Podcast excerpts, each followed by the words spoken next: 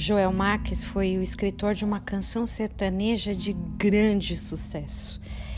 Não aprendi a dizer adeus. Você deve lembrar talvez de Leandro e Leonardo cantando.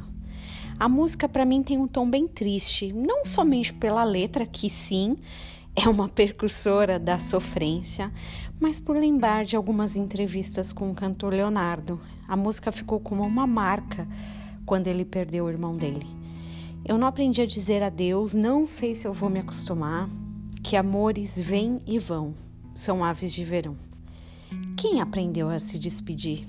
Quem faz isso bem? Talvez Paulo tenha feito. Ele escreve a carta a Timóteo sentindo que já estava na reta final da vida.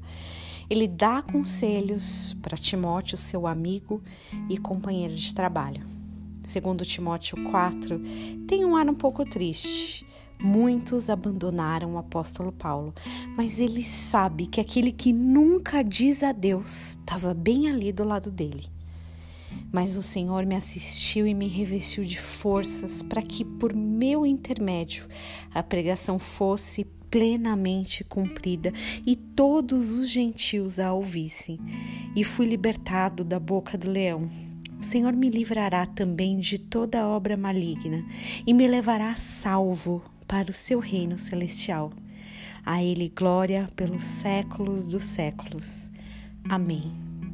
Muitos deram as costas para Paulo, muitos também fizeram isso conosco. Podem ter feito isso com você recentemente.